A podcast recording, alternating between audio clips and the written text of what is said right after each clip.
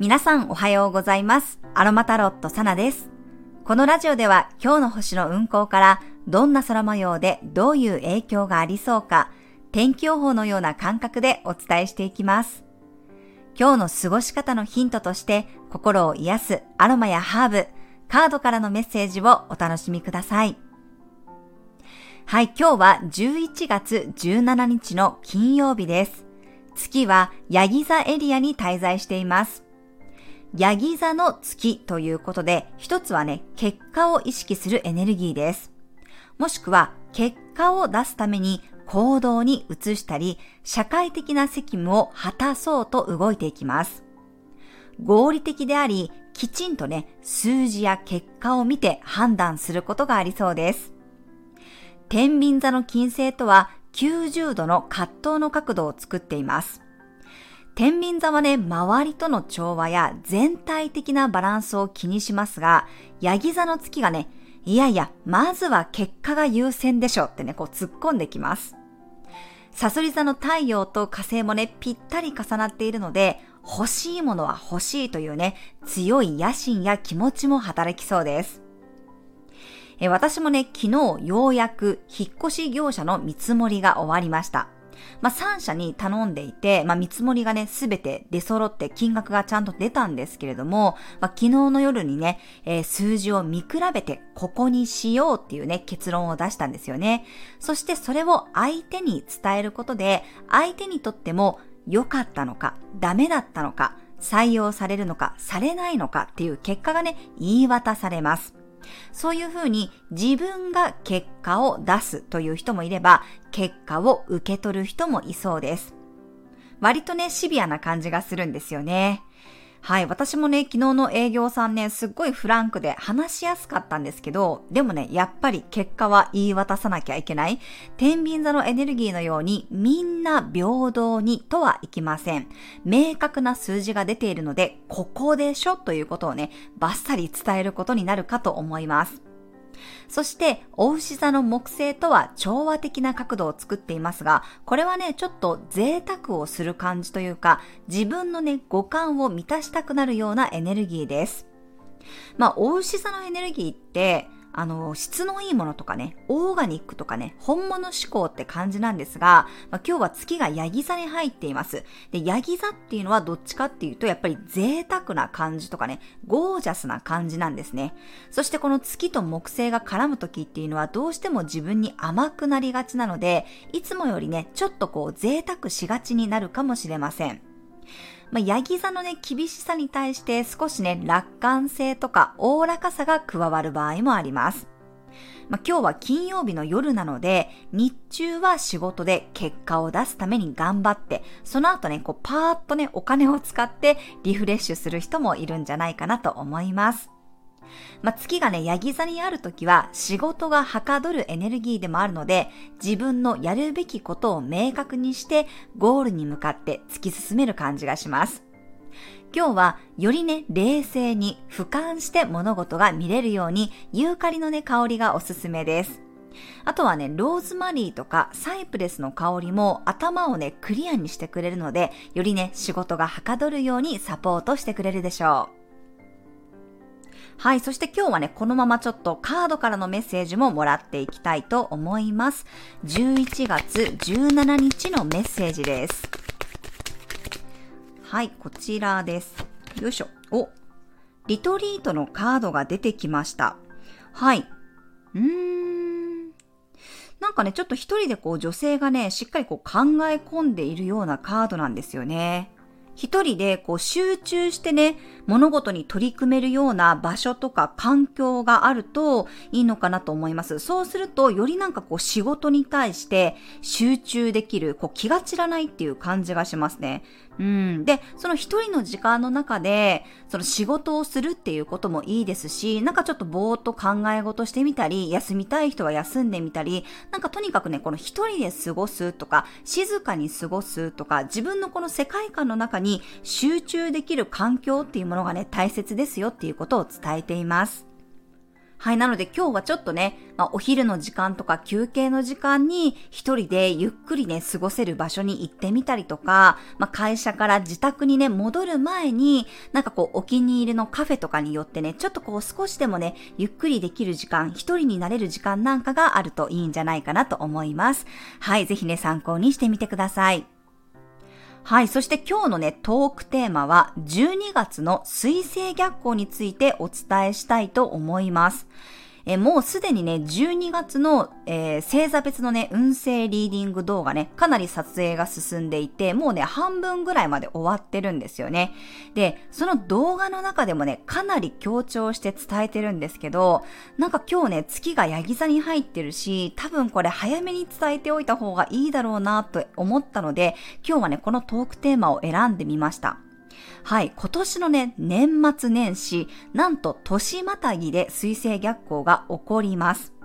水星というのはね、知性やコミュニケーション、言語を司る星です。で、この水星は通信とか交通とか物流を表す天体でもあるんですね。で、まあ、水星逆行って聞いたことある方いらっしゃる方も多いと思うんですけど、この水星が逆行する期間というのは、ちょっとね、人とのコミュニケーションの行き違いが起こりやすかったりとか、あと交通網が乱れやすかったり、通信が乱れやすかったり、あとはね、家電が壊れるなんて話を聞いたことがある方もいると思います。あとは懐かしい人に出会うとかね。まあ、懐かしい人に出会うとかはね、すごくいいことなのかなって思ったりもするんですけど、まあ、この水星逆行のエネルギーって、やっぱりこう社会全体のムードとして結構起こってくることなんですね。物事が前に進むというよりは、見つめ直しの期間に入っていきます。で、2023年は、この水星逆行、すべて地の星座で起こっています。前回の水星逆行は乙女座で起こりましたが、まあ、年末はね、ヤギ座でこの水星逆行を迎えます。で、別にね、この水星逆行自体は全然珍しくないんですよ。年にね、何回かあるので、まあ、たびたび起こることではあるんですけれども、今回はね、もう完全にこの年末年始と重なっているので、ちょっとね、年末に移動するよとか、旅行するよっていう方は気をつけていただくといいかなと思います。水星逆行ね、しかもね、12月13日の伊手座の新月のタイミング、ちょうど同じ日に水星逆行をスタートさせます。ただ、水星というのは竜といって、この動きが完全に止まる期間があるんですね。で、それを加えると、加味すると、12月の11日から、えー、ヤギ座の8度でストップして、17日ぐらいからね、動きが出てきます。で、水星逆行の、え終了は1月2日までなんですが、まあ、ここもね、竜を加味すると、1月5日ぐらいまで影響がありそうです。まあ、もろにね、この年末年始に重なっているので、ちょっとね、これ、予定を詰め込みすぎない方がいいかなと思います。まあ、自分でね、この仕事のなんていうのかな、裁量ができる人なんかは、まあ、できるだけもう12月の前半であらかたの仕事がね、終わっておくようにしておくといいです。何かを手配するとか予約するとか、契約するとかっていうのは、できるだけこの12月の前半の方にやっておいた方が良さそうですね。そして、ね、遠出する人とか、まあ、旅行する人なんかは、ちょっと本当に余裕を持ったスケジュールを組んでみてください。まあ、特に今回、ヤギ座での水星逆行なので、まあ、ヤギ座の人、ヤギ座に個人天体がある人とかね、あとは活動級に天体がたくさん入っているよっていう人は注意していただくといいかなと思います。私自身もカニ座に天体がいっぱいあるので、えー、どの星座で起こる水星逆行よりも、私は結構ね、ヤギ座で起こる水星逆行が一番影響を受けるんですね。なのでちょっとね、注意したいなって個人的にも思っています。ただ私もね、ちょうどね、この時期ね、引っ越ししたいなって思ってる時期なので、どうしようって考えてるんですけど、うーん、まあもうしょうがないかなって思いつつ、まあできる限り影響が少なそうな日をね、選ぼうかなと思ってます。まあ、やっぱりね、柔軟球が強い人は、柔軟球での水星逆行の時に影響を受けてますし、私自身も活動球が多いので、活動球での水星逆行の方が影響あるかなって感じがしますね。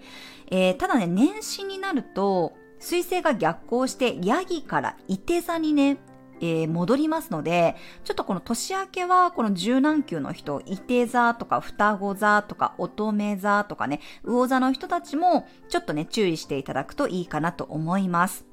はい。まあ、12月のメインイベントっていうか、これが一番ちょっとね、気になるなというポイントでした。まあ、もうすでに計画立てている方もいらっしゃると思うんですけど、ちょっとね、そのスケジュールの見直しというか、余裕を持っておくというところだけ意識していただくといいと思います。うん、なんか早めにね、お金を下ろしておくとかもね、大事かなって思いますね。はい。まあ、できるだけ早め早めに仕事を終わらせるとか片付けておくといいと思いますし、まあ、お仕事ね、お勤めされてるとなかなか難しいかもしれませんが、まあ、プライベートなことでの、えー、用事っていうのはね、できるだけこう前半の方に、えー、終わらせていただくといいと思います。はい。では最後に12星座別の運勢をお伝えしていきます。お羊座さん、結果にコミットできる日、とりあえずでも動くことでつかめるものがありそうです。逆算思考で動いていきましょう。お牛座さん、いつもより楽観的に動ける日、難しいことは考えずに興味本位で動くくらいでちょうどいいです。小さくまとまらないことが大切になります。双子座さん、深い話し合いができそうな日、相手の話を聞くことで自分にとっても気づきや学びになりそうです。いいフィードバックがもらえるでしょう。カニ座さん、交渉や話し合いが進む日。相手の話も聞きつつ、しっかり自分の言い分も伝えましょう。客観的なアドバイスも参考にしてください。獅子座さん、実務作業がはかどる日。片付けや整理整頓もはかどります。自分をケアする時間も作ってください。乙女座さん、愛情や創造性を具現化できそうな日。気持ちを形にできたり、イメージをより具体的にできそうです。自己アピールは積極的にしていきましょう。天秤座さん、自分の居場所で忙しくなりそうな日。外のことよりも内のことに意識を向けていきましょう。刺激よりも安心感で選んでください。サソリ座さん、メッセージの日、何かの結果が届いたり、自分が結果を伝えるようなことがあるかもしれません。連絡はこまめに見てください。伊手座さん、自分のために仕込むような日、準備したり、整えたりして磨き上げることができそうです。貪欲になっていきましょう。ヤギ座さん、月がヤギ座に入ってスポットライトが当たります。自分が中心となって取り仕切ることがありそうです。野心を燃やしてください。水亀座さん、裏方作業がはかどる日。自分が目立つことよりも誰かをサポートしたり、裏で操作するぐらいの方がうまくいきそうです。見えないところにこそ鍵があります。魚座さん、自然と人が集まってくるような日。横のつながりがどんどん広がっていきそうです。オンラインでの交流も盛り上がるでしょう。はい、以上が12星座別のメッセージとなります。それでは皆さん素敵な一日をお過ごしください。お出かけの方は気をつけていってらっしゃい。